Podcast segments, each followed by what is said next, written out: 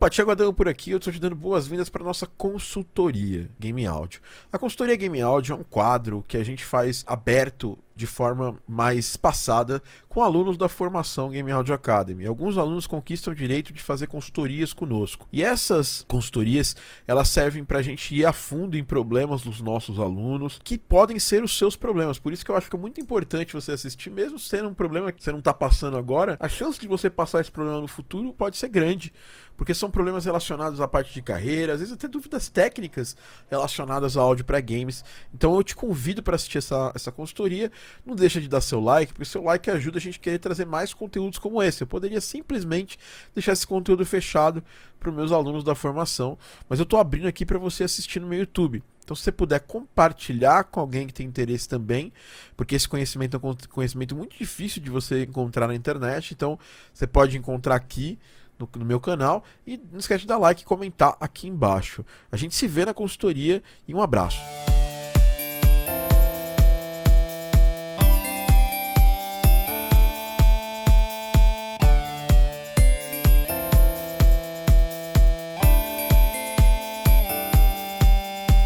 Olá, seja muito bem-vindo e bem-vinda a mais um Game Audio Drops, o seu podcast, a sua pílula de áudio para games aqui da Game Audio Academy. E agora com essa nossa série especial, além dos podcasts que a gente tem é, costumeiramente, com entrevistas e papos, com uma série de consultoria. Consultoria a gente traz os meus os meus mentorados da Game Audio Academy, os meus mentorados e mentoradas da formação Game Audio Academy para ajudá-los, para acelerar um pouco, para botar um pouco da minha experiência a serviço dessas pessoas. Então sejam muito bem-vindos e bem-vindas a consultoria Game Audio.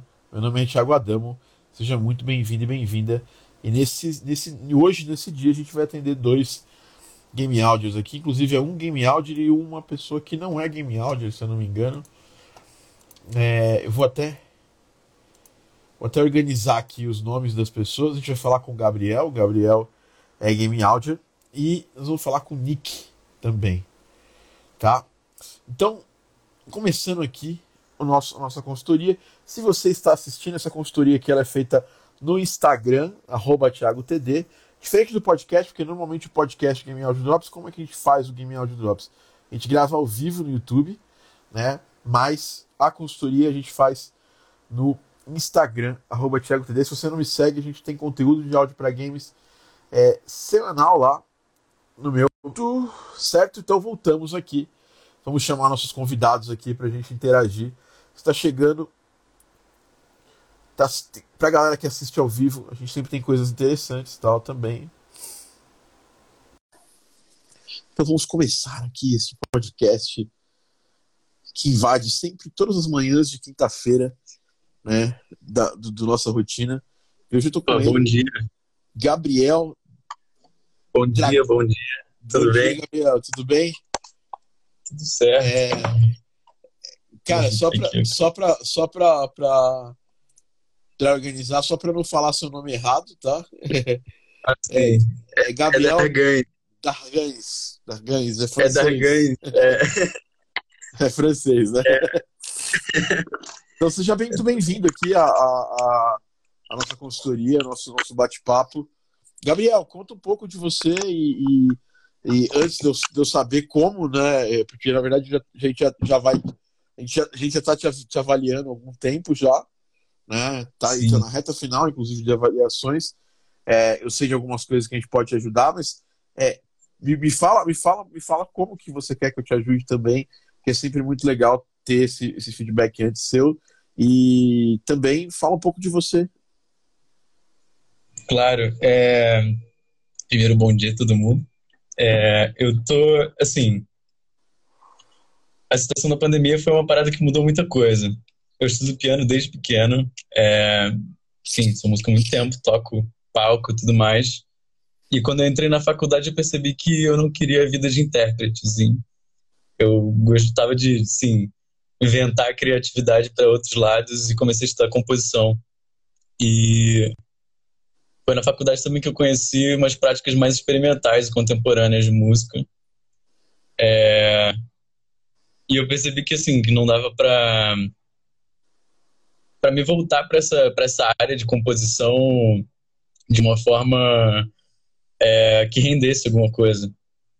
E eu sempre gostei de jogar videogame, sempre fiquei me perguntando sobre o tempo que, que, que eu acumulei assim, de experiência dentro dessa área, é, consumindo, e que não tem um retorno, né? Se você não faz nada com isso. E aí eu, eu, eu assim, à medida que eu fui juntando os pontos, eu me liguei que que o, o meio audiovisual podia ser uma, uma ponte interessante para para poder assim é, investir nessa criatividade contemporânea, experimental e as coisas meio bizarras de, de, de som em, em outro meio, assim, que, que não fosse só é, de áudio e, e, menos rígido que o, o cinema também. Meio é... que juntar, juntar paixões, né? É. é... Eu, eu interesse sobre muitas coisas, assim, e... Mas eu, eu achei uma, uma ideia muito interessante. É, eu tenho um amigo que é o, o Ulisses, ele, ele é o programador do, do Punhos de Repúdio, e, e eu o, vim parar aqui no, na, na Que o Vitinho, é, o que o Vitinho é, é. o Victor na minha é, é o designer também nesse jogo. Né? É, eu, eu vim parar aqui por recomendação dele. É, e, e aí eu tô super interessado em, em, em, tornar isso uma prática profissional, porque é, é, algo que, que eu enxergo muito melhor do que, do que estar só tocando piano no palco ou do que estar só dando aulas de piano.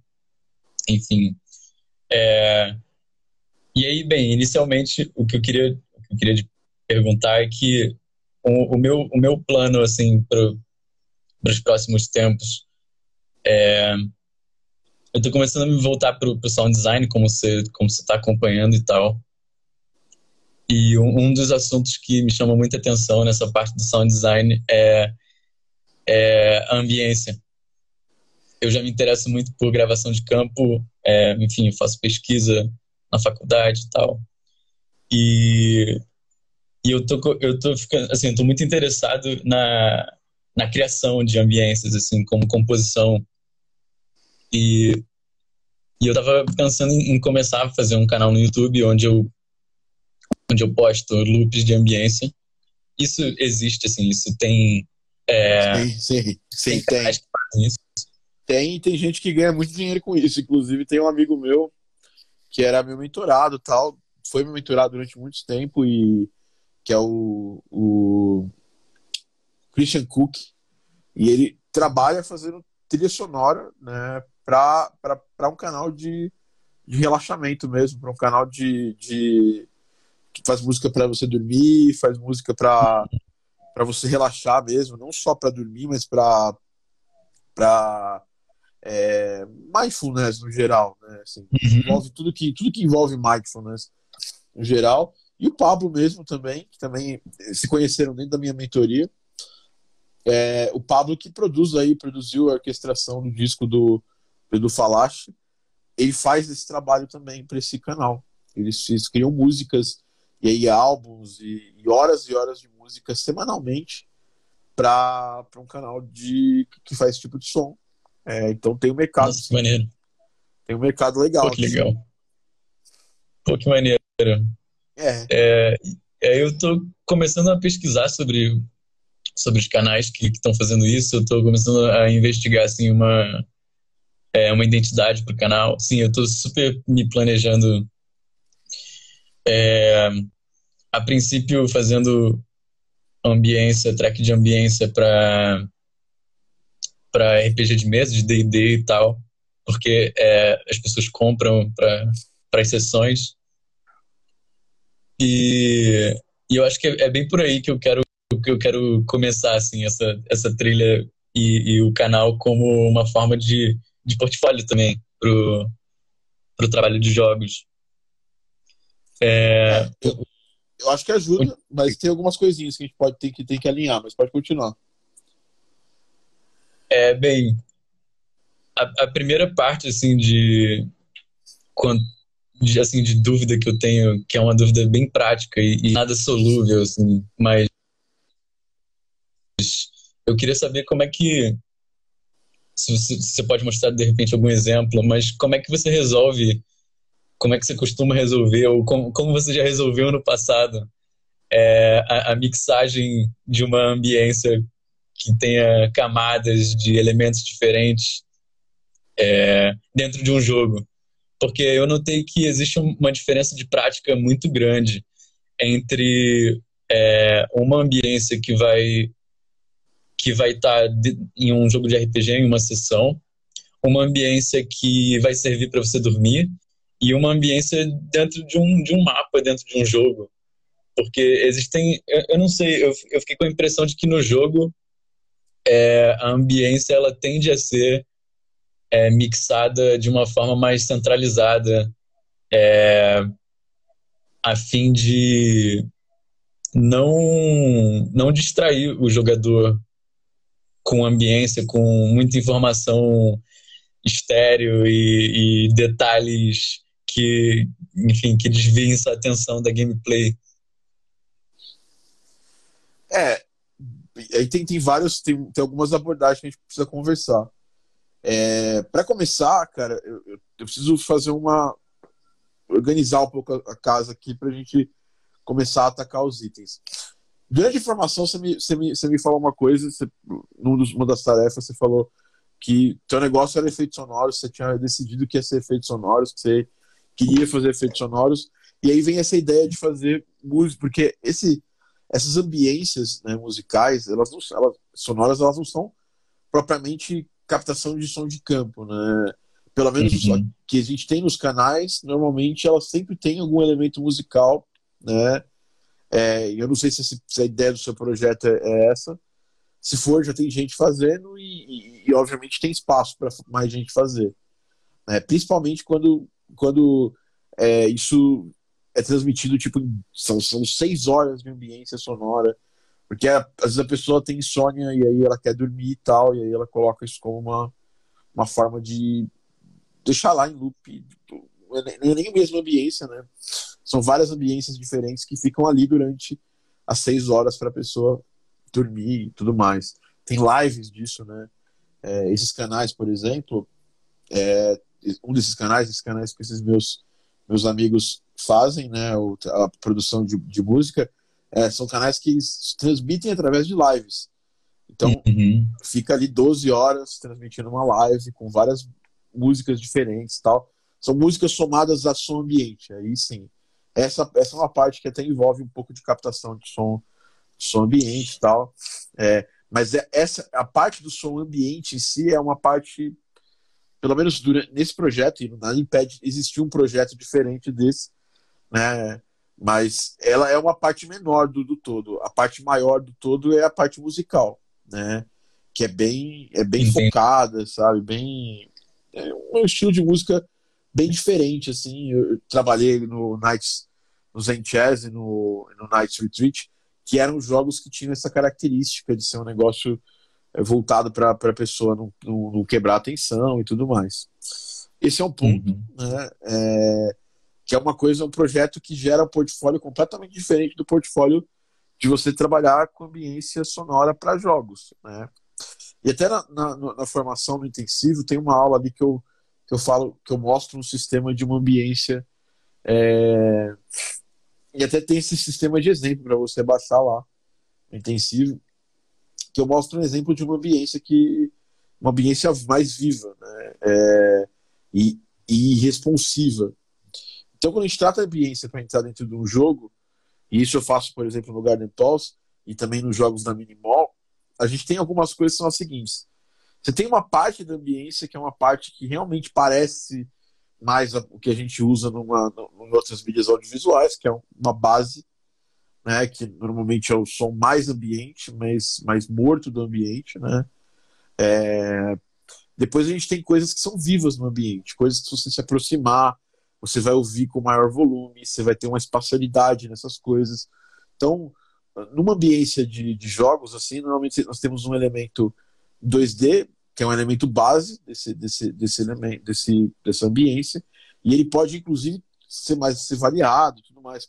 Você pode, se você quiser, ainda pode ter as variações dele. E aí depois tem tem tem tem, tem, tem elementos em 3D que fazem parte da cena em si. Então, sei lá, tem uma fogueira, tem um lago, tem é, uns três, quatro passarinhos específicos ali que fazem que fazem um som e tal. Isso aí, esses são elementos que você vai ter que tratá-los como elemento em 3D dentro de um, dentro de um jogo. E não importa uhum. se você está usando Fmod ou se está usando Wise, é, tecnicamente falando, eles são elementos que você trata esses elementos como 3D. E, obviamente, como você vai tratar eles como elemento em 3D, são espacial, espacializers diferentes, né? Porque, obviamente, eles são eventos separados no, no Fmod. É, e além disso, você ainda pode ter um terceiro item é, que a gente faz isso costumeiramente nos jogos, eu faço direto nos jogos da Bitintos, que é quando você olha para o ambiente em si, não tem nada ali popando visualmente falando, mas a gente quer deixar o ambiente mais vivo. Então a gente cria uma aleatoriedade de coisas que, fazem parte de um ambiente real. Se eu, por exemplo, abrir a janela aqui do meu estúdio, tem ali umas árvores, umas, tem uma, uma parada, tem uma rua do lado né? Então tá, passa carro e tudo mais. E nem sempre eu tô vendo as coisas que estão acontecendo. Se eu tô aqui dentro e eu quero capturar alguma coisa mais realista, então toda vez que passa um carro lá na rua, é, e, é, se aqui não fosse mais fechado, eu escutaria esse carro. Então, sei lá, você pode criar, além disso, uma segunda camada, que é uma camada de coisas que não fazem parte da cena, coisas que não existem visualmente na cena. E essas você vai precisar propor e, e, obviamente, conversar e fechar isso com o desenvolvedor, porque tem desenvolvedor que não quer isso acontecendo. Tipo, eu só quero que mostrar na cena o que realmente está aparecendo. Né? E hum. tem desenvolvedor que fala, não, beleza, é uma boa ideia. E tem projetos do mesmo desenvolvedor que ele fala, não, é uma boa ideia ter isso, seria legal acontecer isso aqui e tal, porque dá uma riqueza maior sonora para o negócio.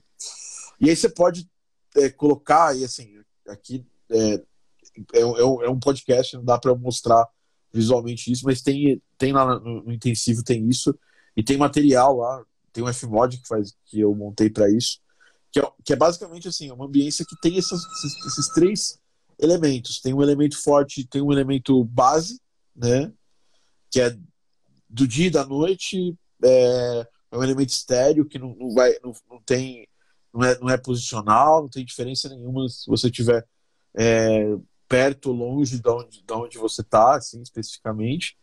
Tem, tem uma parte dessa ambiência que tem elementos vivos na ambiência, que tem passarinho, tem, tem, é, é, tem um lago, tem outras coisas, tem fogueira, e tem, no terceiro, numa terceira via, coisas que você não vê na cena, mas que elas estão, elas estão presentes de forma aleatória, dando mais riqueza e, e transform, dando transformando isso numa coisa mais real.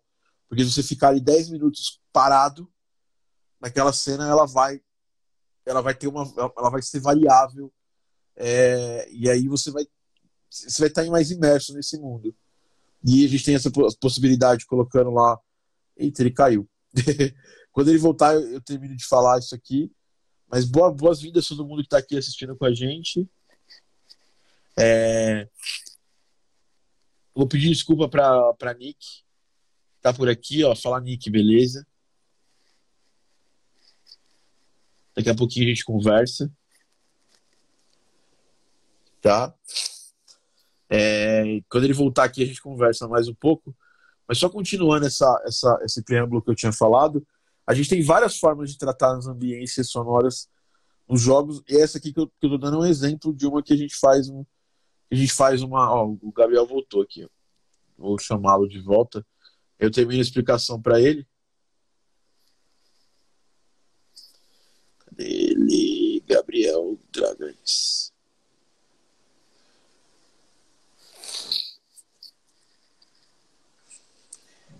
Opa, tô de volta. Fala, Gabriel.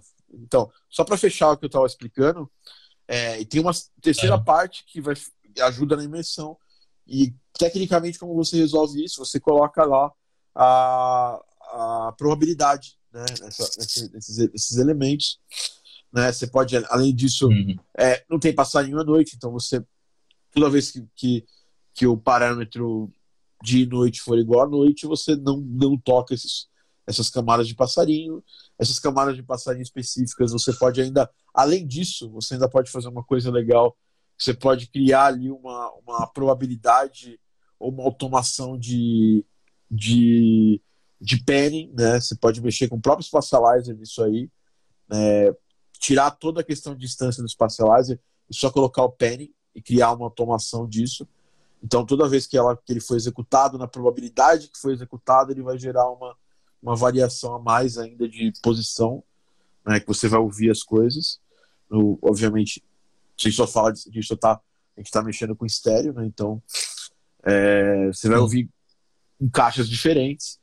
Tudo isso transforma, cria um ambiente um pouco mais, é, um pouco mais não, cria um ambiente bem mais imersivo do que você costuma escutar num jogo comum ou numa experiência e assim, uma experiência audiovisual comum, porque se você ficar parado no mapa desse jogo em 3D que eu estou citando de exemplo aqui, coisas vão acontecer que você, que você vai você vai sacar que aquilo ali está um pouco mais vivo do que o normal. Tem coisas que dependem da posição que você está em relação a essas coisas, e tem coisas que não dependem porque você nem está vendo elas, mas elas fazem parte daquele ambiente. A gente costuma falar que são coisas que é, são, são elementos de ambiência, elementos de som que mentalmente eles fazem parte daquele lugar, mas visualmente você não enxerga, né? E isso vai muito Uhum, também sim. da, da opção do, do, do, do produtor do jogo em relação a isso. Tem produtor que me dá liberdade em alguns jogos de fazer isso, tem produtor que acha que não é legal, porque ele só quer que, só, que, que, os, que só toque som do que realmente tem na tela.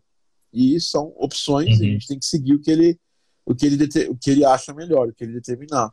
Se ele te der liberdade, eu acho su- super legal fazer isso. Eu faço no Guardian Pulse, estamos fazendo um jogo novo da Minimal Games, fizemos no, no Night Retreat, é, que é criar essa, essa- essa- essas três camadas de ambiência que eu acho que são, são cruciais. A primeira é uma camada base, a segunda, uma camada. E essa camada base, mesmo a camada base, ela, ela, ela é variável, porque você pode criar ali um- uma, uma, uma mudança dela do dia para a noite, por exemplo. Você pode colocar chuva, você pode. na- Dentro das chuvas, ela pode ser uma chuva forte, uma chuva fraca. É, tem uma Uhum. série de coisas que você pode fazer nessa- nessas camadas mais. é, Uma, pode falar. uma dúvida quanto, é, quanto à mixagem dessas camadas. É, você tende, é, pensando num jogo, de repente, não, não num jogo 3D, porque num jogo 3D a gente poderia desenvolver o Spatializer para ajustar a questão da proximidade do- dos volumes, mas num jogo 2D, onde a gente não tem esses elementos em 3D, Você também pode quando usar você está lidando com a... mas quando você está lidando com as camadas é, o, o volume des- dessas camadas entre si é, como é que você lida com o, o volume dos, dos detalhes dos, dos eventos que, que ocorrem de repente aleatoriamente você tende a, a manter a ambiência mais ou menos equilibrada em volume ou, É, eu, eu, ou, eu vou te falar. você é, eu vou te falar que eu não tenho regra para isso. É para isso que a gente usa, por isso, por exemplo, que eu que eu que eu uso o, sandbox, porque é, às vezes você nem tem jogo, você está Uhum. criando esse, essa ambiência. Então essa é a primeira primeira primeira forma de validar, validar é usar o sandbox, né? E o sandbox é uma Hum. caixinha de areia, tal, onde você consegue colocar as coisas lá. E aí eu coloco os elementos que fazem parte da ambiência, eu coloco os elementos ali os elementos aleatórios já fazem parte daquele, daquele evento, então você não vai precisar colocar eles no sandbox, mas você pode pegar. Você tem um rio passando perto, né? Em algum momento você vai ter um rio passando perto, você pode colocar lá o rio lá longe e aproximar o seu, o seu, aproximar o seu listener a, a ele, e aí você vai conseguir ter a ambiência mais o rio que está lá, e você consegue equilibrar o volume dos dois para não ficar para não cobrir a ambiência totalmente e tal. Essa mixagem Uhum. eu faço desse jeito. Né? Tem, tem dois. Quando eu, eu trabalho desse jeito, eu faço de duas, duas formas. Eu primeiro faço uma versão no sandbox, e aí libero a versão para entrar pro jogo, né? E aí dentro do jogo a gente testa no jogo mesmo, cara. Faz parte do, do controle de qualidade e para terminar a mixagem do jogo, que é um dos pontos que a gente fala no processo. E o processo é esse: a gente tem.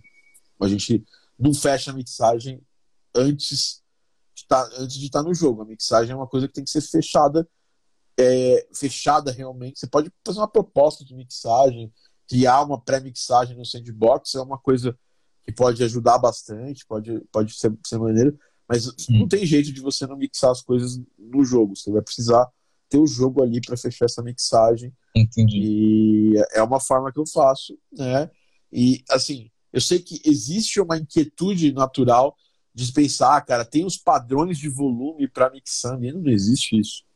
Né? Você tem o padrão de loudness geral, que, os seus, que o som do jogo completo vai ter que ter, e aí também não é a mesma música, uhum. tem que ter quanto de loudness? Cara, depende de você.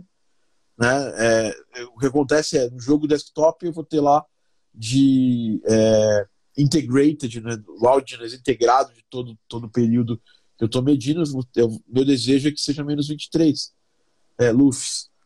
É, mas aí, se, se, você vai decidir o que vai estar mais baixo, ou seja, mais alto, né, em termos de, de, de loudness, e o que vai estar mais, mais, mais alto, ou seja, mais baixo, em questão de loudness. Você decide o equilíbrio, se vai ter a música vai ser muito mais alta que a ambiência, se a ambiência vai ser muito mais alta que a música, se parte da ambiência vai, vai ser mais alta do que, do que outra parte da ambiência. Então é uma decisão criativa. Mixagem no jogo, ela, ela é. Ela é qual qual o, o padrão? Não tem padrão. O padrão é como criativamente eu quero que aquilo se comporte. Entendeu? Como, como soa bem. Pra, pra, primeiro, como é que eu decido como é que, que vai se comportar? Como está soando bem para mim.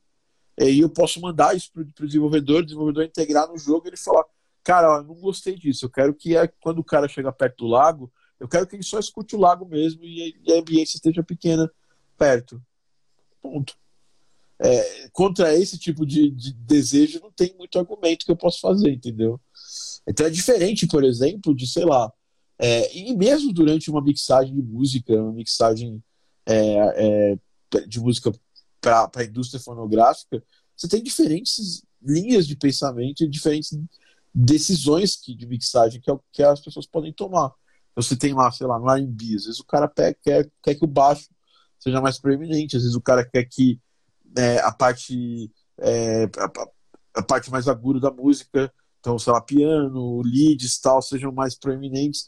Isso vai depender, entendeu? Você pega diferentes artistas de R&B, cada um segue uma mixagem diferente porque às vezes é uma decisão também é, é, artística, tem algumas, algum, algumas questões de boundaries por causa da masterização. Mas dentro de um jogo, é, essa parte artística é muito mais forte ainda, porque ela depende, sabe? Você pode decidir, sei lá, você pega lá o Top Gear, lá o Horizon Chase, que é o jogo que o Barry Leach, um dos jogos que o Barry fez a música. Cara, você não escuta praticamente o som de, som de ambiência. Por quê? Porque a música ela tá no talo dos talos em termos de volume é uma decisão artística do jogo, entendeu? Porque é um jogo arcade, porque tem, tem toda uma decisão, todo um pensamento relacionado a isso que o, que o game designer desse jogo, né, o Felipe Dalmolin, decidiu junto com, com, com os outros outras pessoas que tomam decisão na, na empresa que fez o jogo, entendeu? Então, é, eu entendo que você, que você queira saber, ah, Thiago, tem alguma regra de mixagem? Não, não tem regra. É, é muito de acordo com o que você quer passar. Se você quer você quer que a pessoa fique mais imersa. É natural que você queira, queira dar mais ambiente para ela, né?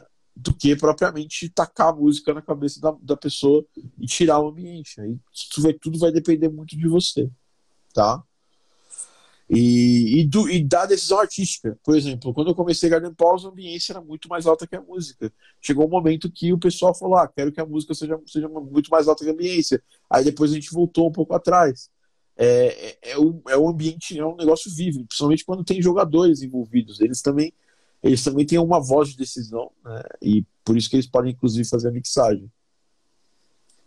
Tá? Uhum. É, e esse trampo especificamente versus o que você vai fazer para no canal do YouTube e tal, eu acho que assim, um canal que só tem ambiência mesmo, só tem ambiente, eu não, eu não sei, tem, tem, tem, deve ter um público de pessoas que gostam disso, só ambiente sem música e tal. Deve ter, eu, eu é, mas o público, mas o, o público que, que, é mais presente e aí eu falo com conhecimento por causa desses meus amigos, é um público que mistura as duas coisas. Tem uma mixagem de um som ambiente, uhum. mais uma música forte tocando ali, acontecendo. E não é assim, não é forte, é uma música super calma, super tranquila, notas longas, às vezes pouca presença Sim. melódica. É, é, quase que um soundscape, assim, se você for pensar. Em determinados momentos é Sim. música, em determinados momentos é soundscape. É, e aí, falando desse, desse sentido, é, eu vejo coisas interessantes que você pode fazer, né? É, sobre essa questão de ambiência, é isso, é essa, isso que eu queria te falar. Se você quiser, lá, lá na, na, formação no intensivo, tem uma aula que eu falo, que eu mostro uma, essa ambiência mais viva, e ali acho que no material extra tem algum material que eu criei de. de tem um Fmod para baixar lá que tem essa ambiência criada. Tá? Aí se você não achar, se, qualquer coisa, se tiver alguma dúvida, é só gritar lá que a gente ajuda. Beleza. Tá? É, Pode mudar. É, a, minha, a minha segunda pergunta não é, não é sobre, sobre ambiência, é mais sobre Puridata. Eu, na faculdade, é, eu comecei a estudar Puridata e eu já fiz algumas coisas com Puridata no palco, inclusive, é, de controlar a difusão em quatro canais para um, uma performance. É, e, e é, é uma parada que eu, eu, não, eu não domino, mas eu tenho alguma segurança de pegar e, e fazer alguma coisa ali. É, eu sei que tem, tem alguns cursos é, de fora assim que passam pelo Puridata no, no ensino nessa parte de áudio para jogos eu queria saber se existe alguma integração firme, assim, firme de Fmod com Puridata, ou se é uma não. parada que é só dor de cabeça, assim. Não, assim, assim é, é, eu não ensino isso porque eu não faço, e a grande maioria das pessoas que trabalham com, na indústria acabam não, não, não tocando nisso porque é uma coisa super experimental, né? Inclusive agora, hum. agora a, a Unreal lançou lá o... Esqueci o nome, mas acabaram lançando uma uma espécie de DSP de, de, de sintetizador e tal, com, com, osciladores e tudo mais, que funcionam dentro da Unreal. É, e que eu, eu, eu tô para entender melhor como usar isso pra, na prática, mas o Pure Data, pouquíssimos jogos usaram, entendeu? E deu um trabalho absurdo nos que usaram, hum. né? É, e ele funciona com Fmod, só tem, tem um jeito específico você pode fazer a integração é, de Pure Data com Fmod usando um terceiro middleware, que é o, o Fabric. Né? É, o uso disso para o mercado é muito baixo, entendeu? O dia a dia do mercado é muito baseado em Wise, Fmod, é, pouco, em, uhum. pouco nessas ferramentas mais em Max, Max também, Max for Live, na verdade não é o Max for Live, mas o Max em si e tal, também cumpre um papel uhum. meio que próximo do Pure Data nesse caso.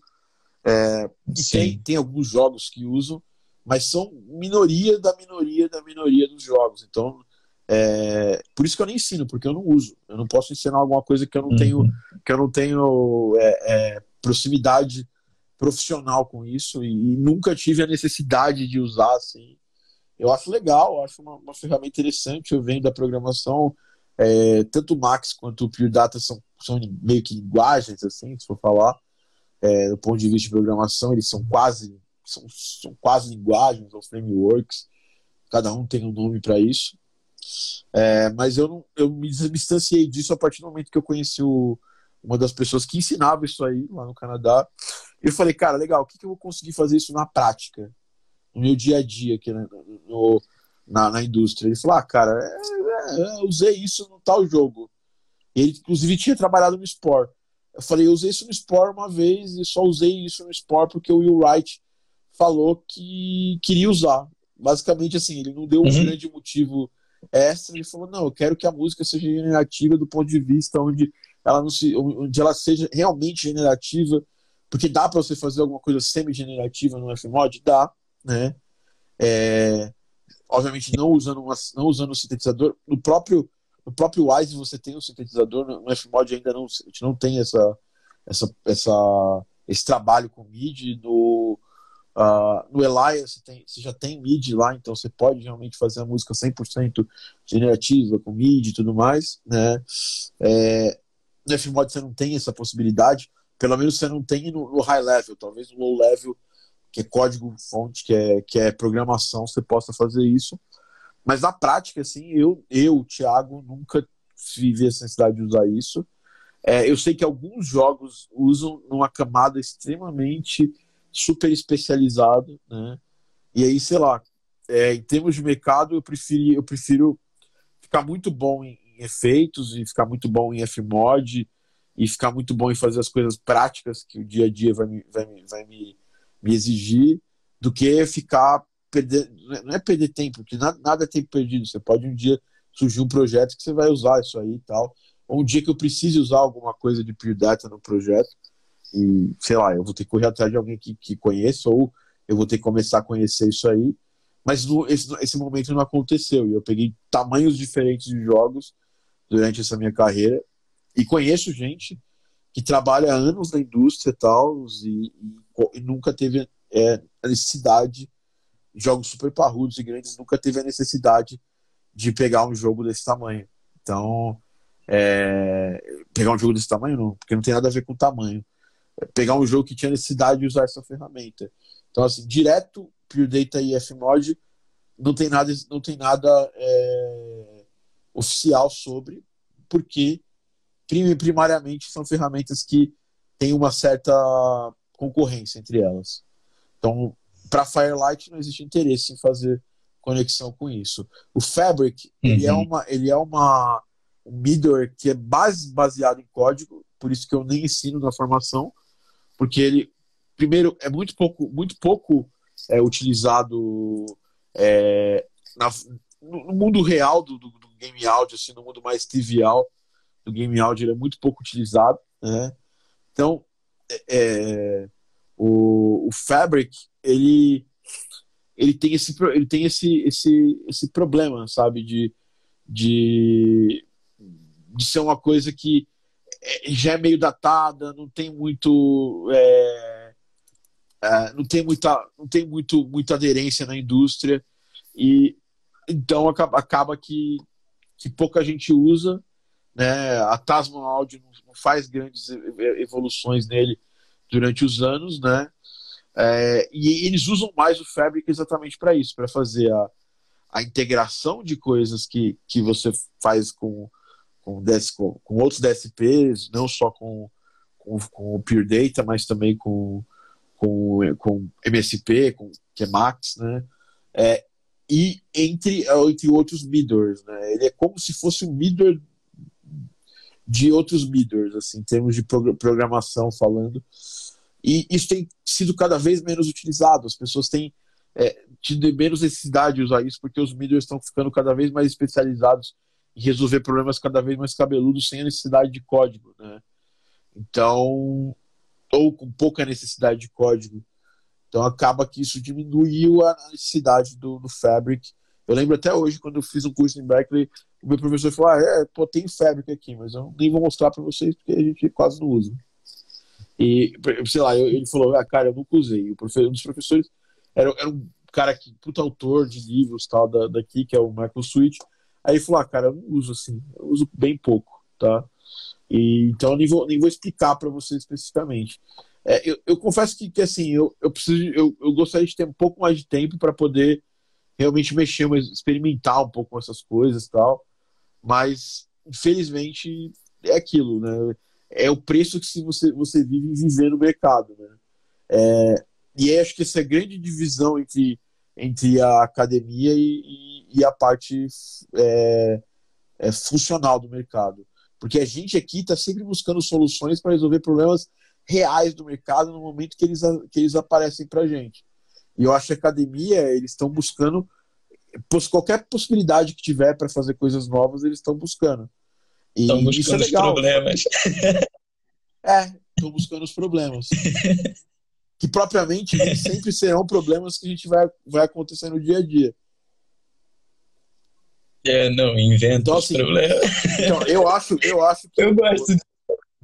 Então, é, é uma forma de. É uma forma de é uma forma de pensar nas coisas e, e eu acho que uma coisa não invalida a outra.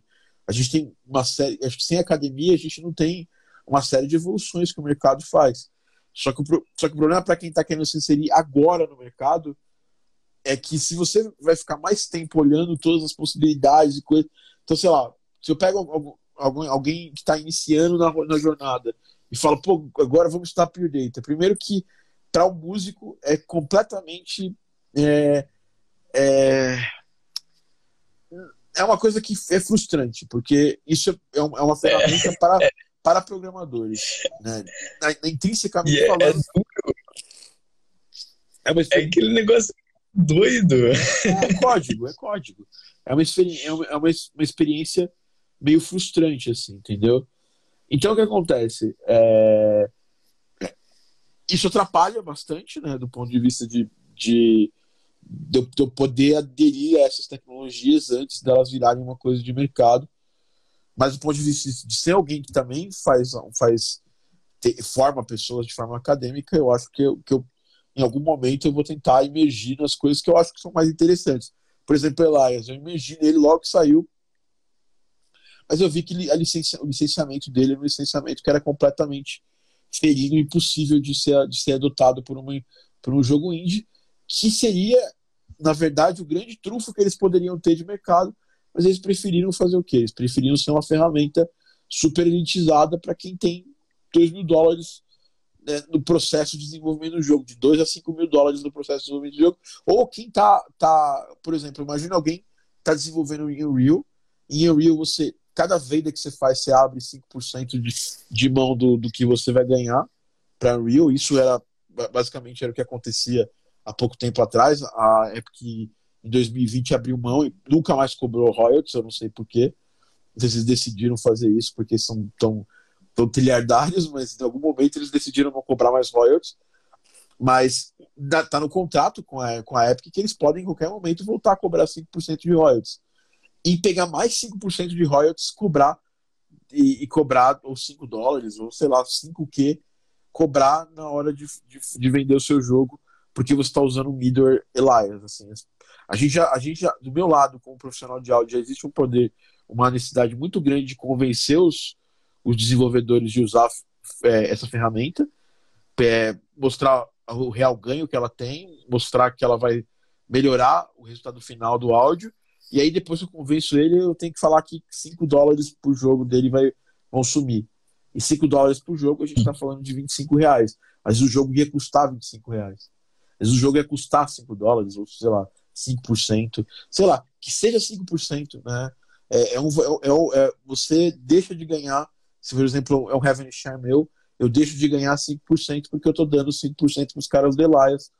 Né? É, se eu não estou ganhando, essa grana, eu, tô, eu tenho que convencer o meu desenvolvedor que ele tem que cortar 5% do lucro dele para dar para alguém que está fazendo uma ferramenta. E muitas vezes isso não é justificado, entendeu?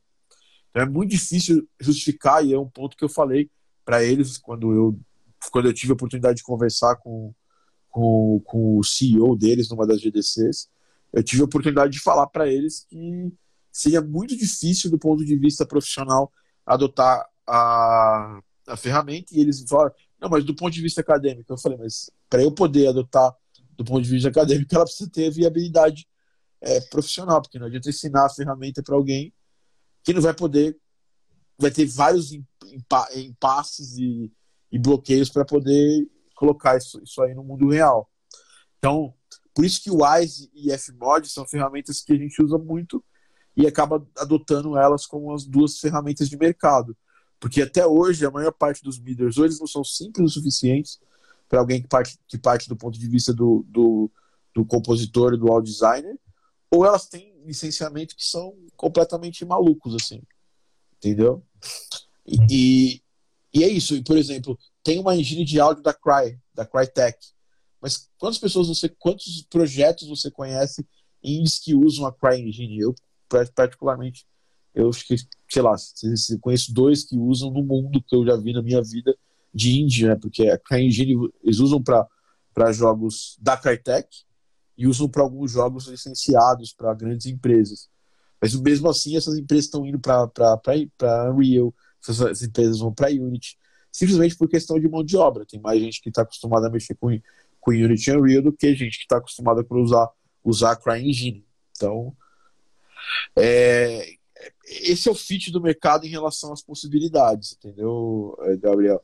E assim, eu acho que para o estudo, é, para alguma coisa experimental, eu, pô, eu vou ser muito. É, eu vou ser totalmente favorável que você use se você quiser, se você experimente e tal. Mas do ponto de vista de, de alguém. E aí você tem que ver o que você quer também. Primeiro, isso é muito importante.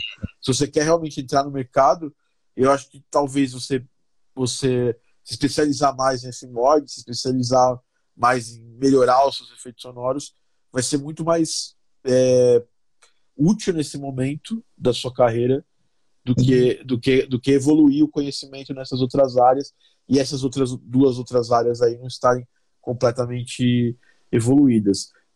E isso, assim, por isso que eu, e assim, não quero pautar as pessoas a consultoria, mas apontar os caminhos, né? E se você quiser ir por esse caminho, você vai.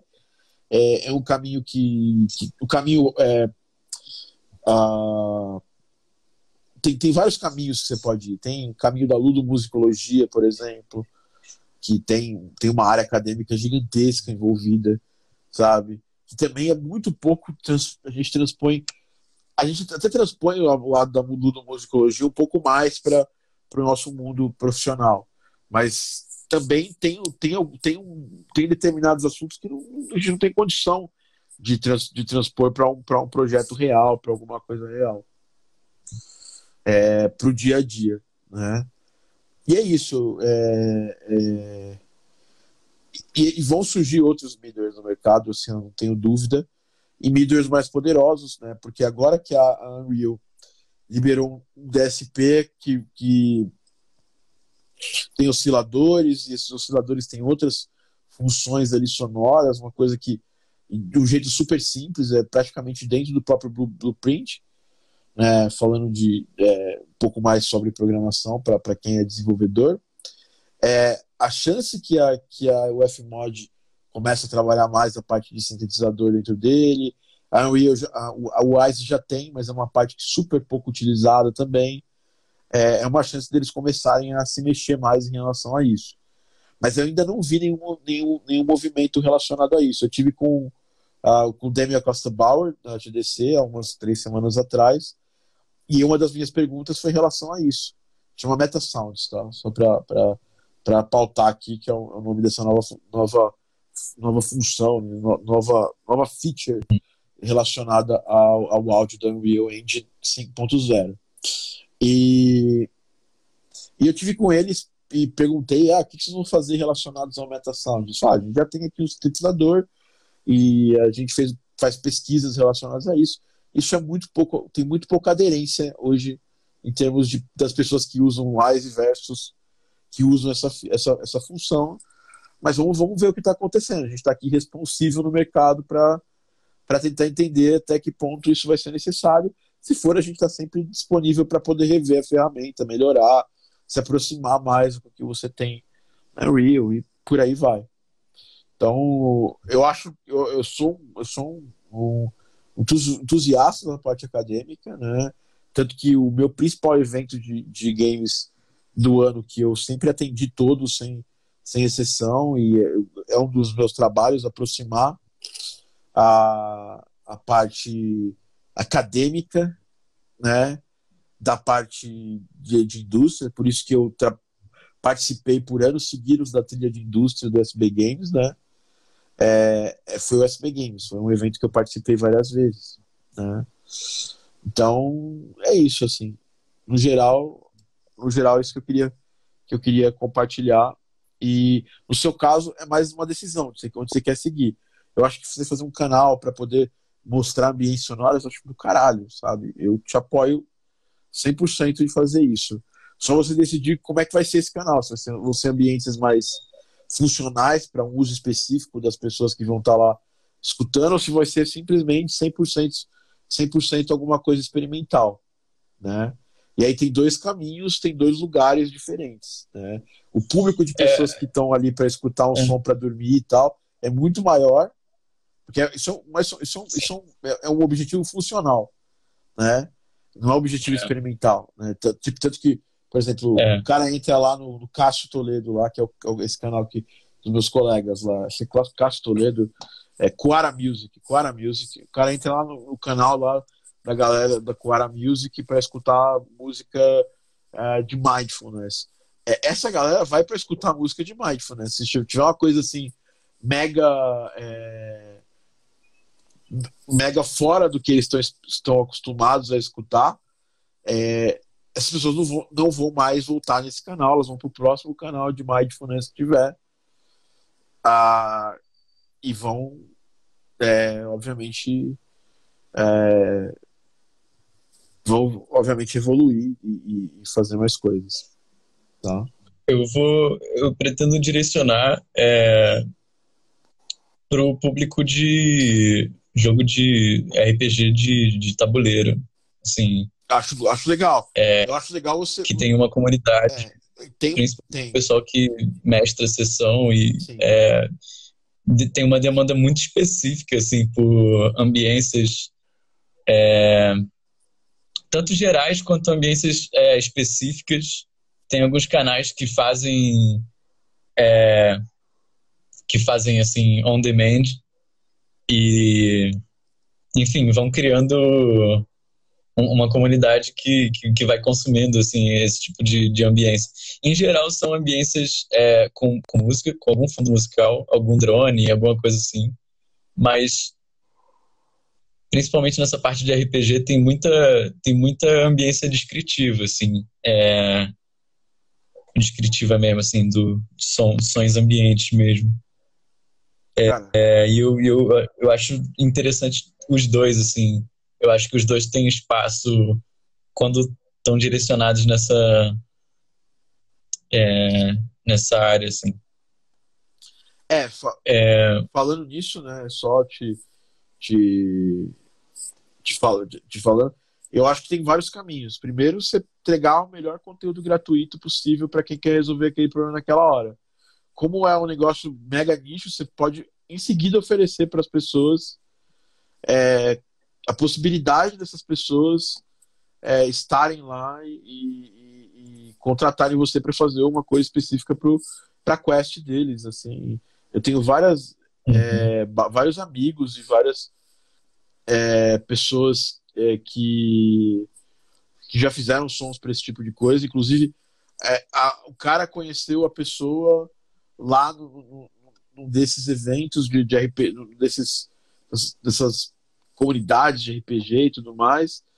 E aí a, a pessoa em algum momento é, a pessoa em algum momento falou, cara, eu quero fazer que você faça um álbum pro meu RPG. Você quer, quer que, você, que você faça a trilha sonora original pro meu RPG.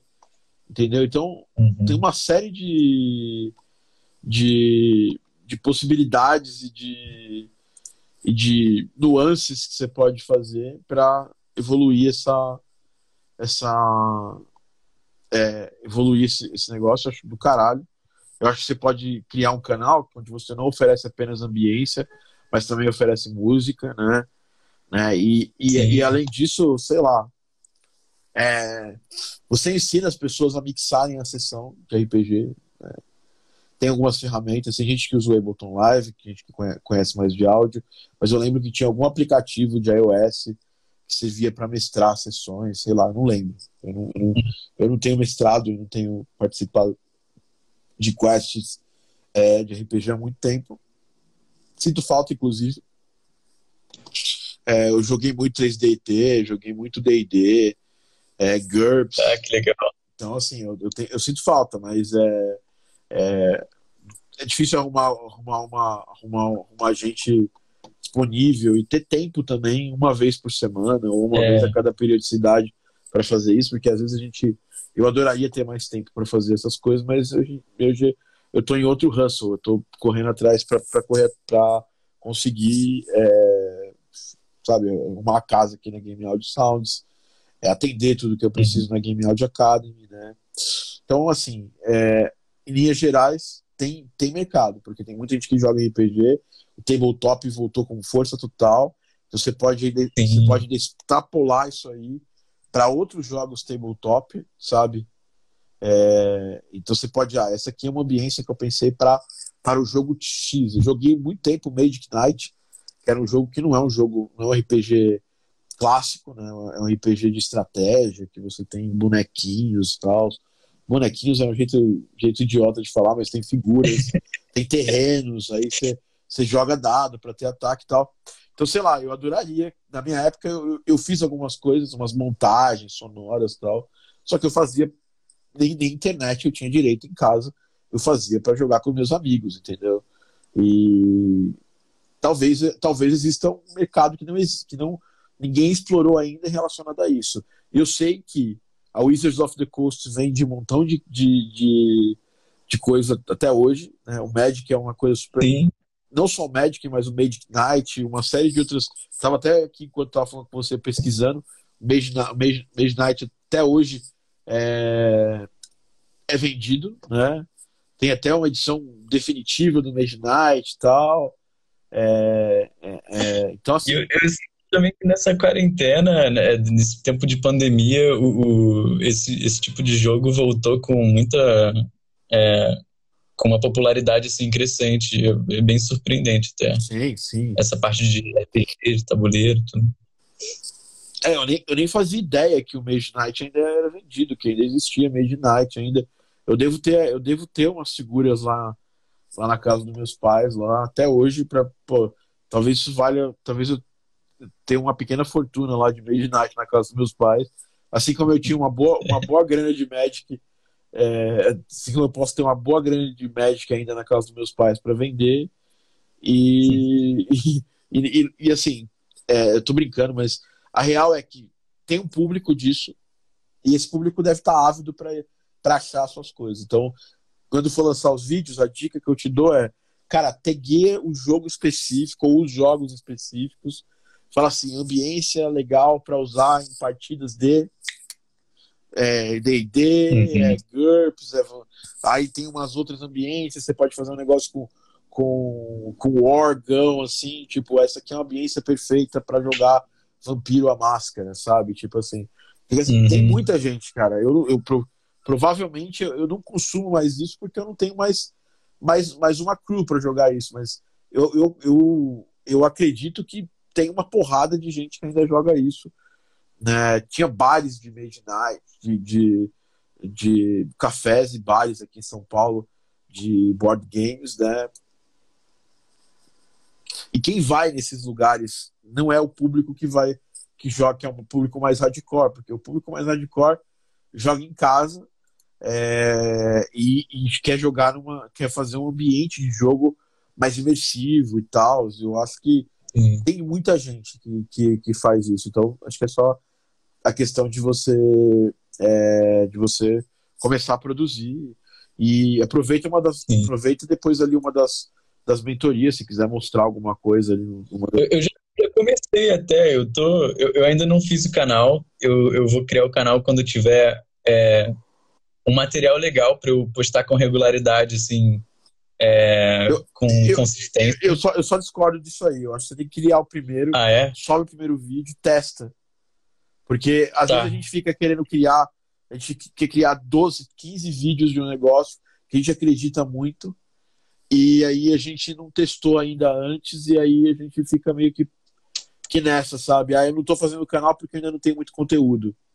Aí eu não vou não tô fazendo muito conteúdo porque eu não criei o canal.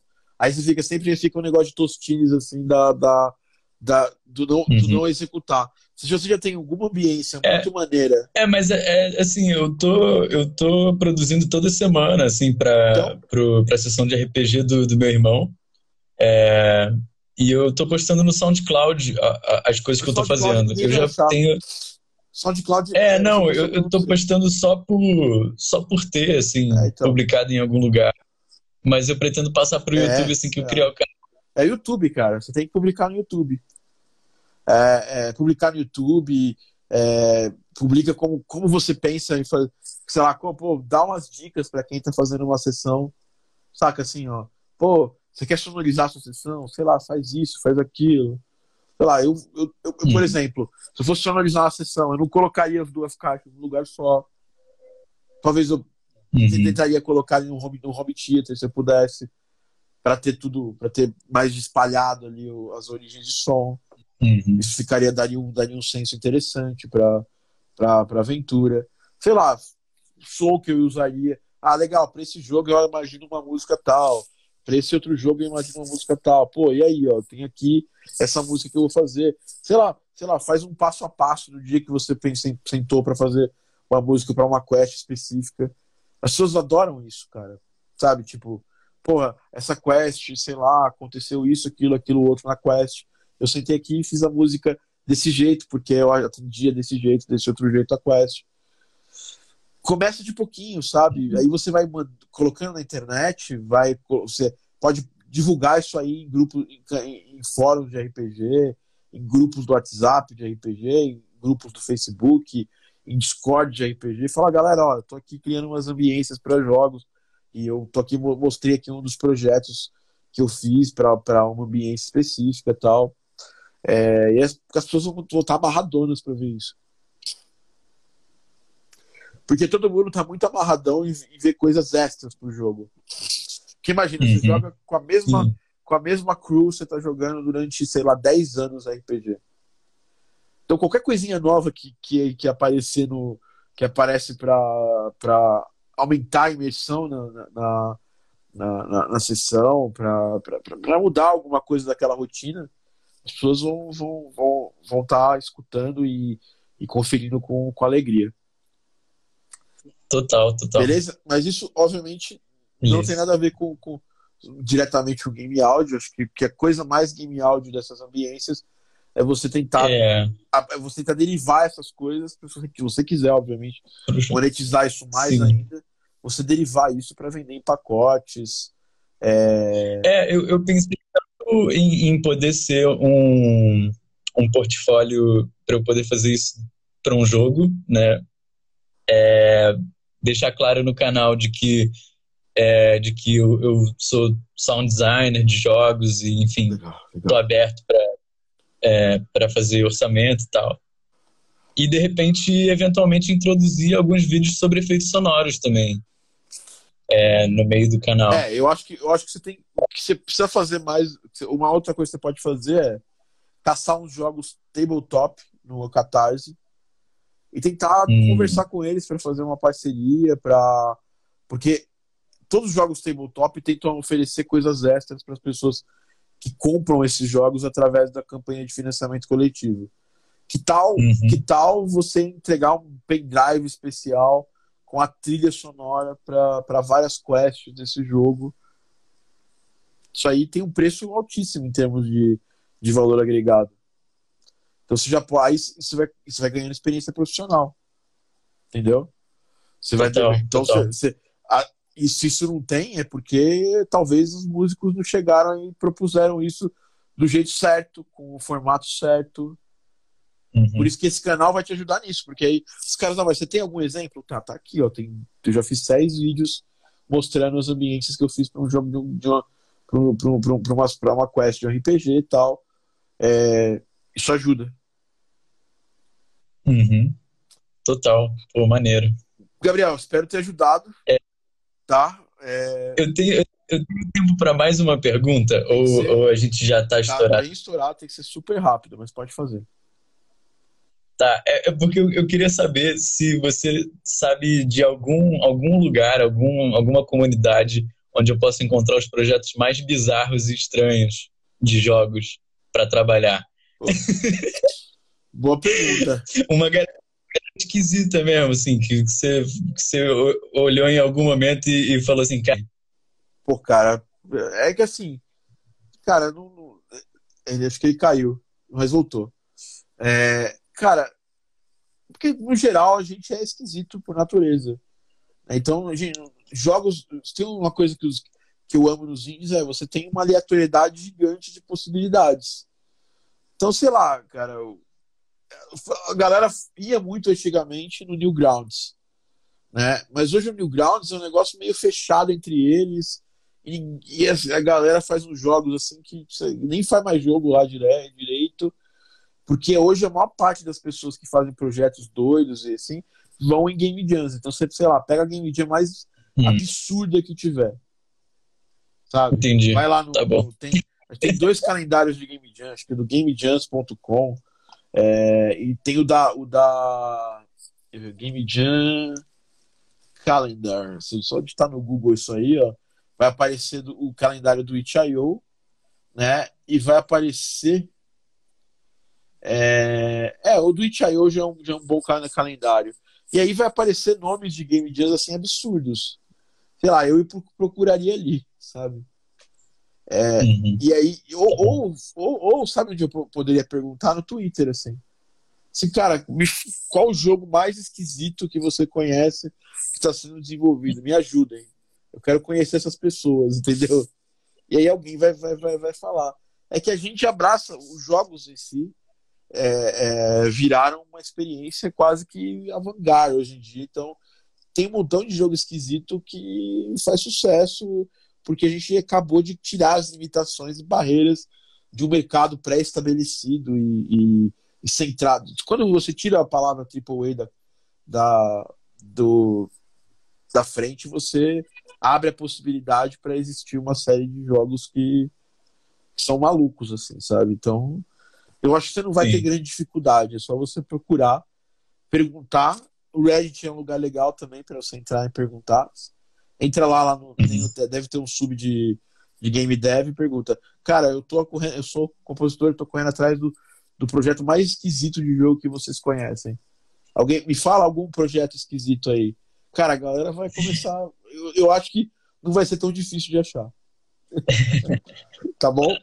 Então, então, tá bom, obrigado. Twitter, Reddit, e vai procurar numa Game Jam bem esquisita, que deve ter um montão. Eu já participei de várias Game Jams. Tinha uma que era só de, de peido, só farts. Fart é. Teve uma que a gente fez para uma. Teve uma que a gente fez é, para uma instituição, é, para um, um, hospital em Vancouver, que é, o nosso jogo tinha a ver com peido. É Fart Wars, Fart Wars o nome do, do, do jogo. E a, a, música era com peidos, os efeitos sonoros eram peidos, e, enfim, é isso. É, então, assim, era esquisito e ao mesmo tempo ajudava as pessoas, porque a criança tinha que fazer um exercício. Então, era a, o, o, jogo era. O controle do jogo era linkado a uma máquina que a criança tinha que usar para respirar. Caraca, que genial! E foi muito legal. Eu participei com o Daniel do, do Garden Pulse e também participei com todo mundo que estava fazendo mestrado com ele na época. Foi mó legal. Beleza. Obrigado, Gabriel. Cara, brigadão, Thiago. Falou. Até mais. Ainda sem cumprir as tarefas por falta de tempo. Se gosta de tempo, sempre a gente vai ter essa desculpa, tá? Se eu dependesse de tempo, eu não trabalharia com game áudio hoje. Eu trabalhava com tecnologia das 8 às 20 horas em algum momento decidi, cara, eu quero começar a fazer áudio para jogos. É, tempo é uma desculpa que eu sempre escuto isso e é a realidade. Por exemplo, eu estava querendo voltar a fazer esportes. E aí eu sempre usava a desculpa que eu trabalhava demais e aí eu não podia fazer um exercício ou ter uma dieta mais ou menos regrada. E, e aí eu, eu descobri que era só uma desculpa que eu estava arrumando mesmo, porque, cara, eu trabalho em casa. Então dá para eu ter uma alimentação boa. Cara, eu trabalho em casa. Se eu não tiver uma hora no meu dia para me exercitar, quer dizer que eu tô errado. Eu tô errando, sabe? Então, a falta de tempo para você trabalhar com game áudio sempre vai ser sempre vai ser uma desculpa confortável. Do mesmo jeito que você arrumou para assistir as aulas do, do, treinamento, você vai arrumar para você estudar mais ou treinar mais ou fazer outras coisas, tá? Grande Caião. Caio Isaías. Vamos chamar Nick. Gostei dessa ideia de pendrive com a trilha, hein? Legal, Irã, né? Isso não é, isso não é uma ideia nova, tá? Dia de peido, fala Heitor. Vamos ver se o Nick tá por aqui. Ah, Nick tá aqui. Estou aqui, vamos falar com o Nick agora.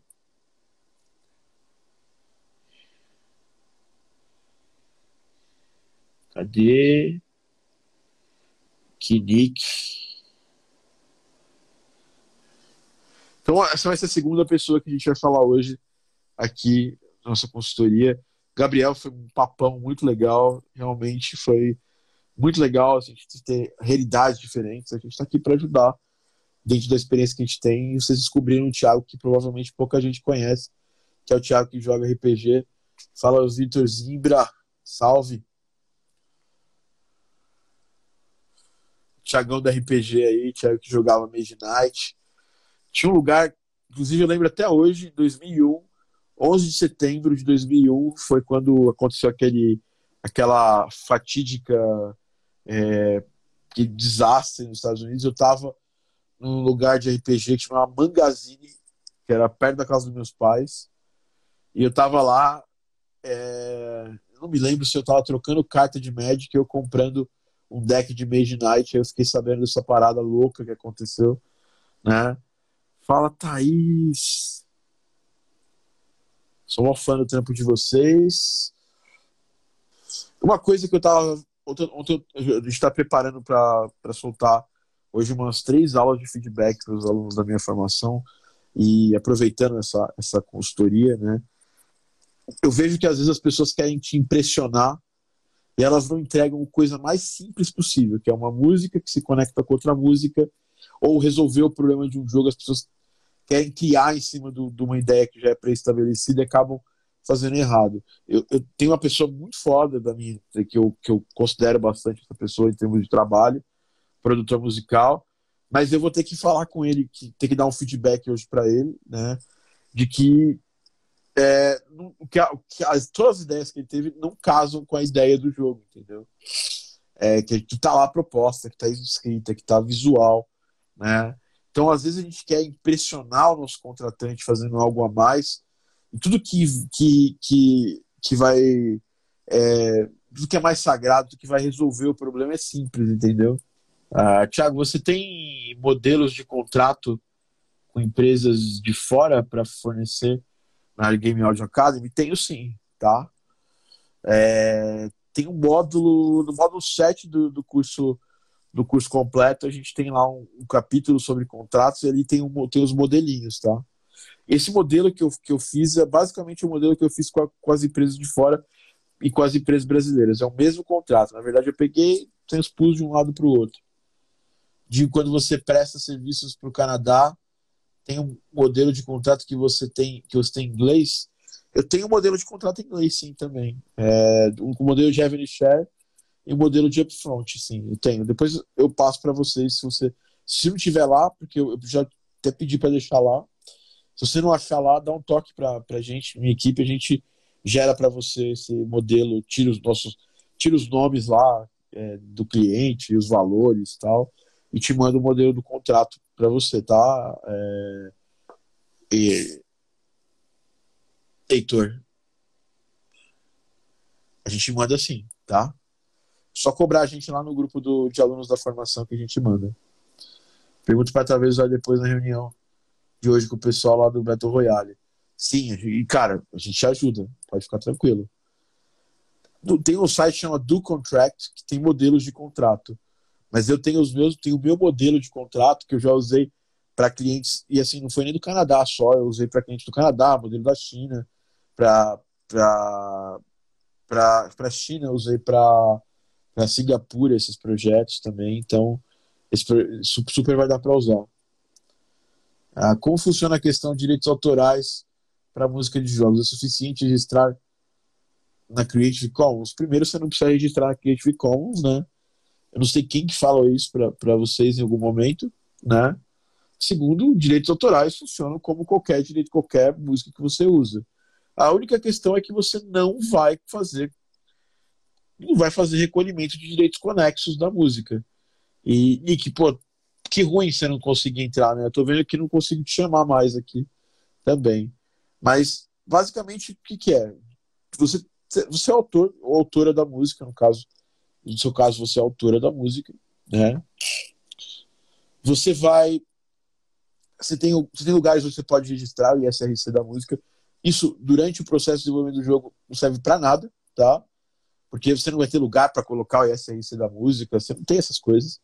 Só serve para uma coisa: quando você for lançar a trilha sonora no serviço de streaming, você vai ter precisado do ISRC para fazer isso. Então você pode se cadastrar numa OBC da vida. Eu sou cadastrado na, na, OBC, aí tem, Abra, tem outras, tem Abramos também. Faz o cadastro, tem uma ferramenta online para gerar o ISRC, e é só isso que vai acontecer nos jogos. Toda vez que você lançar essas coisas do, do, do para serviço de streaming, toma cuidado para não marcar o YouTube ali, a menos que você queira realmente que as pessoas não joguem seu jogo.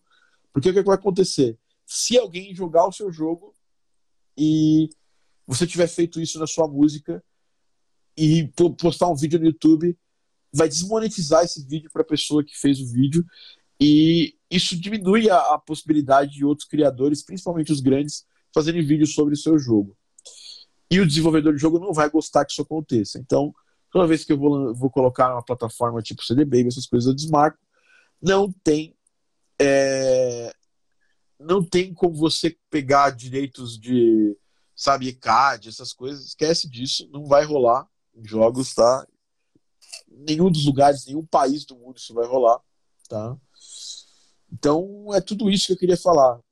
A gente fica assim. E, enfim, que é sobre essa questão de direitos autorais, que eu queria falar isso. Isso, é isso é uma das coisas é que eu me preocupo menos no meu dia a dia, tá? Principalmente quando eu tô fazendo música de jogos, na verdade, é, quando eu tô fazendo música para outras mídias, beleza, isso faz um sentido, porque são mídias que fazem recolhimento de direitos conexos, direitos pela exibição em outras mídias, né? Todo recolhimento que você faz de jogo é recolhimento que você vai fazer no YouTube ou no serviço de streaming. No serviço de streaming você já tem um controle sobre esses direitos e porque se está lá no CD Baby, você lançou, colocou seu, seu, seu ISRC, a própria plataforma que você vai lançar a música já vai fazer um recolhimento de direitos para você. É, e o máximo que você pode fazer é querer ganhar dinheiro das pessoas que vão jogar o seu jogo e vai ter uma música sua lá no jogo no YouTube. Isso não é uma boa ideia do ponto de vista de você do marketing do jogo, porque a ideia é que quando você lança um jogo, é que a maior parte das pessoas que, que joguem, elas, de certa forma, têm o direito de monetizar os vídeos dela, porque é uma troca justa. Elas estão fazendo marketing do seu jogo, você dá a possibilidade dela usar as imagens do seu jogo e coisas do seu jogo durante aquele gameplay para que ela consiga monetizar e fazer o marketing do seu jogo. Então, é, esse é todo, tudo, todo o meu trabalho relacionado a isso é, é esse aí. As, é, as, as distribuidoras estão resolvendo é, quanto aos direitos autorais do TikTok. Bom, primeiro você vai, as distribuidoras, você lança a música, é, você já tem a opção de, de monetizar no TikTok, né? Quando você vai lançar lá, no, por exemplo, no CD Baby aparece lá a opção TikTok, aí você vai ganhar dinheiro lá, mas é, se aparecer um gameplay do jogo, e o TikTok raramente eles usam para mostrar o gameplay, né? Aí não vai, não vai dar nada, porque não vai estar tá tocando música sem nada, ela vai tocando com efeitos sonoros. E o algoritmo do TikTok ele não é tão ligeiro de identificar desse jeito. E nem do, do, do Reels do, do Instagram. Então o TikTok já está disponível lá. Tanto que o remix que eu lancei com o, Lu, com o Ru, é, da, do Mario Maker, já está disponível no TikTok simplesmente eu simplesmente marquei TikTok lá. E eu quero falar para vocês que, a menos que você esteja tocando, que esteja fazendo um milhão de visualizações ah, por semana, você não vai precisar se preocupar tanto com, com a grana que vem no TikTok. Sei lá, a gente fez 3 mil e poucas visualizações, é, 7 é, mil e poucas visualizações, a gente ganhou nosso primeiro, os primeiros 10 dólares agora. depois de toda essa, essa epopeia. Então, ou você está fazendo uma coisa que é muito de massa, sabe? Ou você não tem que se preocupar nisso nesse momento, tá? Tem que ser muita, muito, muito, muita coisa de massa. Então é isso, a gente já, já respondeu essa dúvida especificamente da, da Nick, depois a gente vai fazer outra sessão com ela, que estava muito ruim para falar no, no, Instagram e a gente tem, tem a opção de fazer isso aí no, no, no Zoom com, com a galera da, faz mentoria comigo, né, que faz a formação Game Audio Academy, a gente faz no Zoom é, durante esse. A gente tem um processo de mentoria de 15 dias, são seis mentorias e tal. Então a gente de, demanda uma dessas mentorias. É, já avisei o pessoal. Então é isso, pessoal. Vamos aqui finalizando o nosso podcast. Foi muito bacana o papo com o Gabriel. A Nick não conseguiu entrar, mas pelo menos ela já fez uma pergunta aqui que foi um papo que eu sempre estou insistindo com vocês, né? Porque é, a gente tem esse, essa paura, porque quem trabalha com música para cena ou música para TV tem esse negócio de querer sempre capturar os direitos conexos, mas em gameplay de jogo não tem isso. É, por isso que é, cobre bem o seu trabalho e ou faça bons acordos de royalties que as coisas vão andar melhor do que só achar isso. Queria agradecer a todo mundo que veio até aqui nessa nesse papo que a gente teve e vou abrir para algumas perguntas, se elas assim estiverem aparecendo. Formas de você ajudar esse podcast a ser mais difundido quando a gente estiver fazendo ao vivo para a galera do Live Squad aqui. Aperta o coraçãozinho ali no, no Instagram, ajuda muito a gente é, em termos de visibilidade dessa live, desse, é, desse, desse papo que a gente tem aqui é, todas as quintas-feiras, né? É, se você ainda não escutou os Game Audios Drops, digita no, no, no, no, YouTube. Na verdade, digita no YouTube Game Audio Drops ou digita no Spotify. A gente já tem mais de 130 podcasts e com os temas mais variáveis possíveis de game áudio. A gente já fala, fala desde sound design até, até estudo de um jogo específico, até tem vários, vários e vários podcasts game audio drops. Agora com a lançando o Garden Paul, essas coisas, a gente vai voltar a fazer talvez dois podcasts na semana. A gente vai fazer um de consultoria e fazer um podcast voltado para um tema específico, né? É... Então é isso. Eu agradeço todo mundo que apareceu aqui uh, nesse podcast. Não temos dúvidas, eu não vi dúvida nenhuma aparecendo aqui, né? Arthur Brito, sobre TikTok, como divulgar algo de game áudio por lá? é uma boa rede? Boa pergunta, Arthur. Tu trabalha comigo na Game Audio Academy. Arthur, vou te falar sinceramente que eu ainda não consegui transpor as barreiras do TikTok. Aqui no Instagram eu tenho mais de 10 mil pessoas me seguindo. Quando eu lanço qualquer reel aqui, que é basicamente que é um vídeo do TikTok, mas é no Instagram, eu consigo em média de duas a 3 mil, às vezes 4 mil visualizações lá no TikTok. Quando eu consigo 300, eu estou soltando fogos. Então dá a impressão que nosso público ainda não está lá, tá? É, mas assim, eu acho que é entretenimento. Minha namorada estava conversando, eu estava conversando com ela, está completamente imersa no TikTok, e eu perguntei para ela assim, pô, o que que eu posso fazer para melhorar? Eu sempre faço isso com pessoas que consomem muito uma rede específica, né? O que eu posso fazer para melhorar o TikTok, né? Minha presença no TikTok? Ela falou, simplesmente você tem que fazer coisas engraçadas. As pessoas não estão lá para aprender muito, elas estão lá para ou coisinha passo a passo, direto, ou algo muito engraçado. E então eu estou pensando, desde então eu estou pensando nisso, Arthur, e tenho feito alguns testes.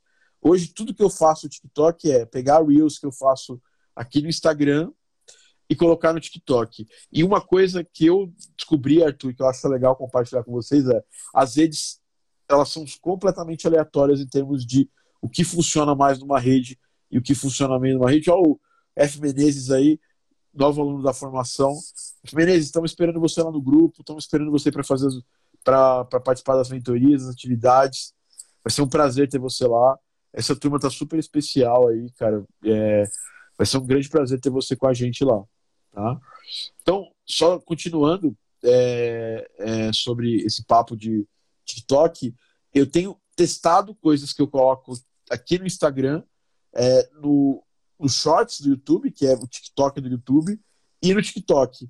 E às vezes o que funciona muito bem no Shorts do YouTube funciona mal aqui no Instagram. Eu vou dar alguns exemplos para vocês de coisas completamente aleatórias que eu fiz no Shorts do YouTube e que funcionaram e que funcionaram no Shorts do YouTube e que não funcionaram aqui no, no, no Instagram. Por exemplo, eu fiz um post é, falando sobre o dia do rock e tal, e no TikTok esse post é, conseguiu muitas respostas tal. É, outro tipo de post que eu fiz que, que conseguiu muitas respostas no YouTube e no TikTok foi esse foi o seguinte post aqui que eu vou até pegar aqui na minha, na minha lista de vídeos para poder falar para vocês. Que foi um que assim, eu tava fiz uma música e falei, que tipo de jogo você acha que essa música encaixa? E é uma música de um jogo que eu trabalhei e tal, e para ver se a pessoa acertava ou não. Isso também gerou um baita engajamento, as pessoas meio que se conectaram bastante com, com esse post. É, os públicos também são bem diferentes. Aqui eu tenho a impressão de que 100% das pessoas que estão aqui são meu público, assim, o público mais vinculado ao que eu faço, ao que eu falo, né?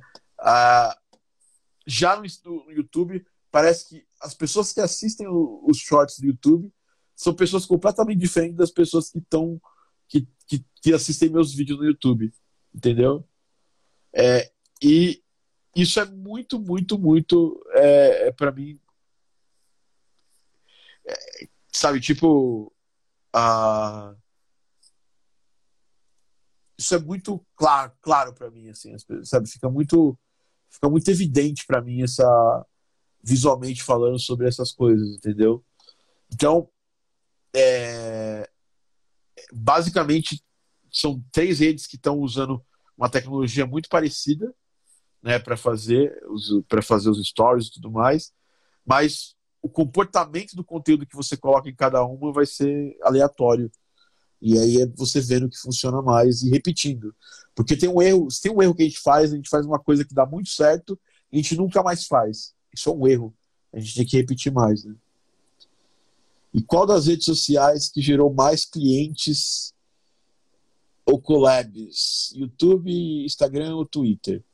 Cara, Heitor, sua, pergunta é, é muito pertinente, mas ao mesmo tempo ela vai ser uma resposta que ela pode pode gerar um falso positivo para algumas pessoas. Eu, a minha a rede que eu escolhi para atuar mais é o Instagram. Então, indubitavelmente, aonde geram mais clientes para mim, né, onde aparecem mais pessoas interessadas em, em fazer orçamento de trilha e tudo mais, Instagram, né? Não tem, não tem nem o que falar, assim. Por quê? Porque é uma rede que eu tô, é uma rede que eu me coloco mais na, na possibilidade de conversar com as pessoas, eu respondo praticamente todos os inbox que aparecem para mim, tirando inbox idiotas, assim, tipo, alguém fala, querendo, sabe, dar uma de engraçadão, que eu nunca que eu não conheço tal. Mas todo mundo que chega na, na moral perguntando para mim, mesmo que a minha resposta seja não, para alguns pedidos, eu sempre respondo todo mundo.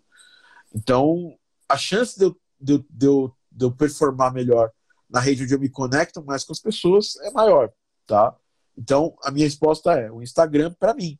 Mas eu tenho vários colegas, vários amigos que conseguem trabalhos pelo Twitter.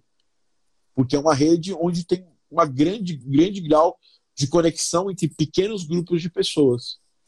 Então, se eu tivesse mais tempo para usar mais de uma rede, eu usaria o Twitter também. Mas o problema é que eu não tenho tempo de ficar nas redes sociais. Essa é a grande verdade. Vocês veem eu postando muito conteúdo nas redes sociais, é, mas é tudo muito bem programado para acontecer. Porque isso, isso é uma coisa positiva no Instagram. Eu não preciso ficar o dia inteiro no Instagram para postar o meu conteúdo. Né? Já no Twitter, eu preciso provocar os, os contatos né? e, e provocar de uma forma mais ativa. Então, eu preciso ter, gastar um pouco mais de tempo. E se eu estivesse começando hoje, talvez eu teria uma estratégia focada tanto em Twitter quanto em Instagram. O grande problema do Twitter é que, é que ele, ele, ele gera uma, uma, uma, coisa que me fez sair do, do, do Facebook. Ele me, ele me aproxima de coisas que geram gatilhos ruins para mim. Entendeu? Tipo, de, treta, por, treta de política, treta de, de, briga por, por coisas. Gente bizarra que eu não gosto, entendeu? É, é, então eu tenho sempre, eu sempre fico meio que em contato com, essa, com essas pessoas e é, é uma coisa que me faz muito bem. Mas eu diria para você que o, que o, Twitter é uma das redes, principalmente para trabalho aí na sua, na sua região, fora do Brasil, é, é a melhor rede. O LinkedIn, inclusive, também é uma excelente rede. A gente faz muito contato, eu estou sempre gravando aquele podcast, que inclusive você estava ontem assistindo com os meus colegas, o, o para quem não sabe, né, o André Ele, ele era diretor da Blizzard até pouco tempo atrás, semanas, meses atrás, um mês atrás. Agora ele trabalha. Eu não sei se eu posso falar, mas ele trabalha no Crunchyroll. Uh, e o Daniel, que trabalha na Microsoft, né? Ele é manager da Xbox Store. E, e a gente costuma chamar os convidados e conversar com os convidados sempre através do LinkedIn.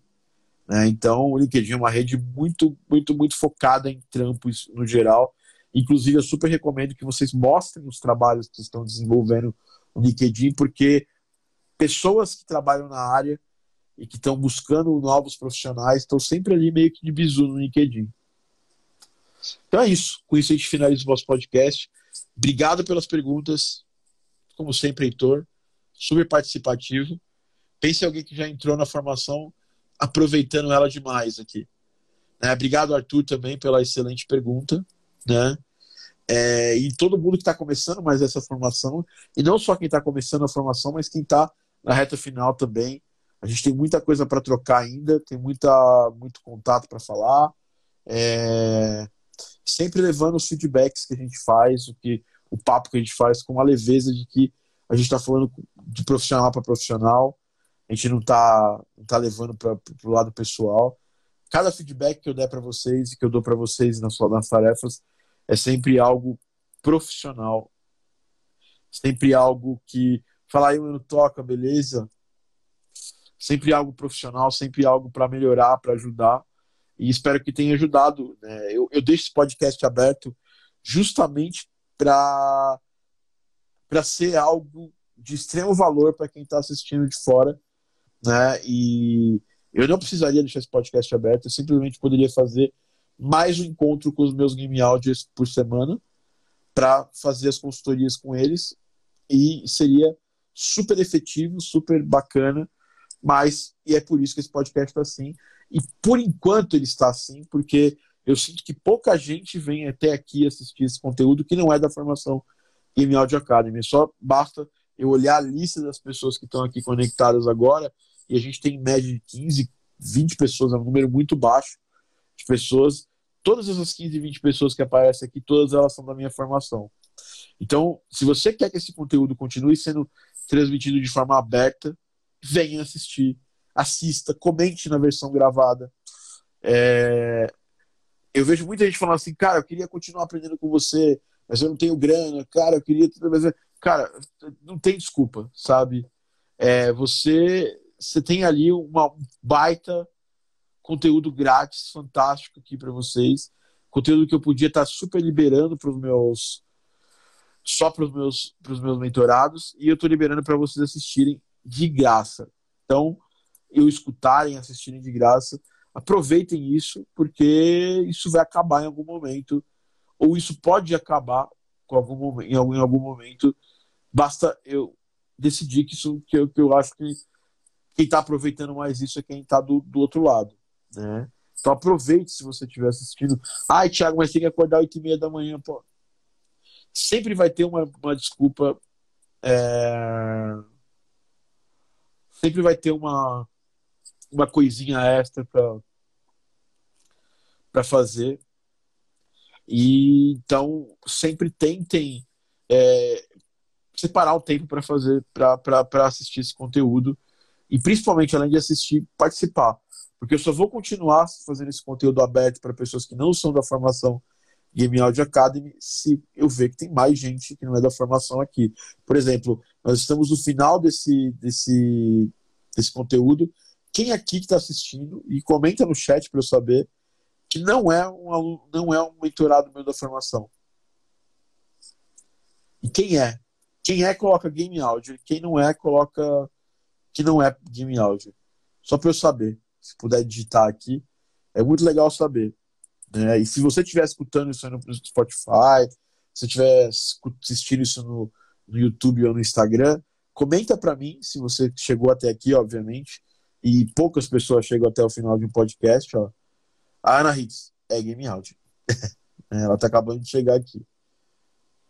Você, eu é o quê? eu é, é, não game áudio ou eu game áudio? É isso que tem que ser falado, né? Ah, o, o, o, o Roper é game áudio, Mano Toca é game áudio. Aí o, Paulus é o único que não é game audio aí. Ó, só game áudio, entendeu?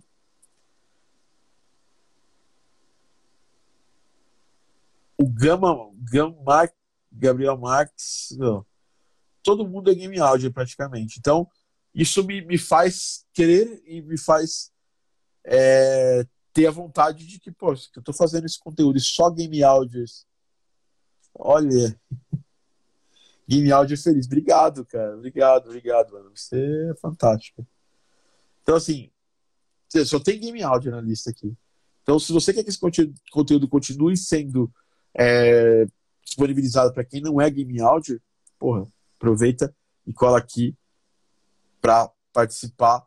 E quem sabe, numa dessas situações onde tem algum probleminha com algum game áudio, eu não chamo você aqui também para trocar uma ideia, para tirar alguma dúvida sua, para participar. Mas você participando, eu, te aposto que muitas coisas que eu falei com o Gabriel aqui vai servir para você totalmente, porque até serve, enquanto eu estou conversando com, com a pessoa, serve até para mim. Então, não esqueçam disso, tá? Esse conteúdo só é aberto porque eu estou querendo disponibilizar para mais pessoas que não são é, mentoradas da minha formação. A partir do momento que eu ver que só tem mentorado da minha formação aqui, eu simplesmente faço conteúdo no, no Zoom, né? É... Então, eu só, só, vi uma pessoa. Eu só, só, tenho, só, vi uma pessoa aqui comentando que não é game áudio. Então, é isso. E isso também mostra para vocês uma das coisas. É o poder de quem se compromete, né? Quem investe na parada costuma se comprometer mais. Isso acaba gerando uma parada, meio que um, uma, um ciclo de resultado na nossa vida. Eu, se eu não tivesse, se eu não tivesse investindo, provavelmente vocês não estariam aqui assistindo também, né? E quem não tá. E é, é aquela história, o cara, pô, mas eu, então eu vou precisar ter essa grana e tal. Você não precisa ter essa grana para poder começar a produzir, mas você vai ter que ter o dobro de vontade, porque é aquela história. Muitas vezes o que você ganha de graça você não dá valor, né? Você não, não se empenha como deveria se empenhar, é, você não aproveita como deveria aproveitar. É, eu, eu, eu falo isso muito isso porque eu pago às vezes para manter o meu empenho nas coisas, né? para não, não desviar do, meu, do, do, empenho que eu tenho com elas. Então pense nisso, essa é uma reflexão legal para esse final de podcast. Se você não é game audio escutou até aqui, comenta aqui embaixo, eu vou, eu vou adorar escutar que você chegou até aqui e que você realmente é, aproveitou esse conteúdo. Quanto mais gente que não é game audio aproveitar esse conteúdo, mais chance desse conteúdo de, de, de continuar acontecendo porque simplesmente eu poderia simplesmente falar para os meus game audios, galera, a consultoria dessa semana vai ser no Zoom, não vai ser no Instagram. E aí, é isso. Então é, é isso, pessoal. Obrigado. Até a próxima próximo podcast Game Audio Drops. Semana que vem esperamos ter os dois podcasts, tanto de consultoria quanto um de tema livre. É isso aí. Muito obrigado por comparecerem, muito obrigado por me escutarem, muito obrigado por das pessoas que participaram. A Nick, que tentou, mas deu problema lá no Instagram dela, e o Gabriel, né? Uh, Gabriel Dragões, né? uh, Dargans, uh, que participaram e brilhantaram muito. Sem essas pessoas, não teria, não teria tido esse podcast hoje. Muitíssimo obrigado. Até a próxima. Esse é o Game Audio Drops, seu podcast, sua pílula de áudio para games da Game Audio Academy. Até semana que vem e grande abraço.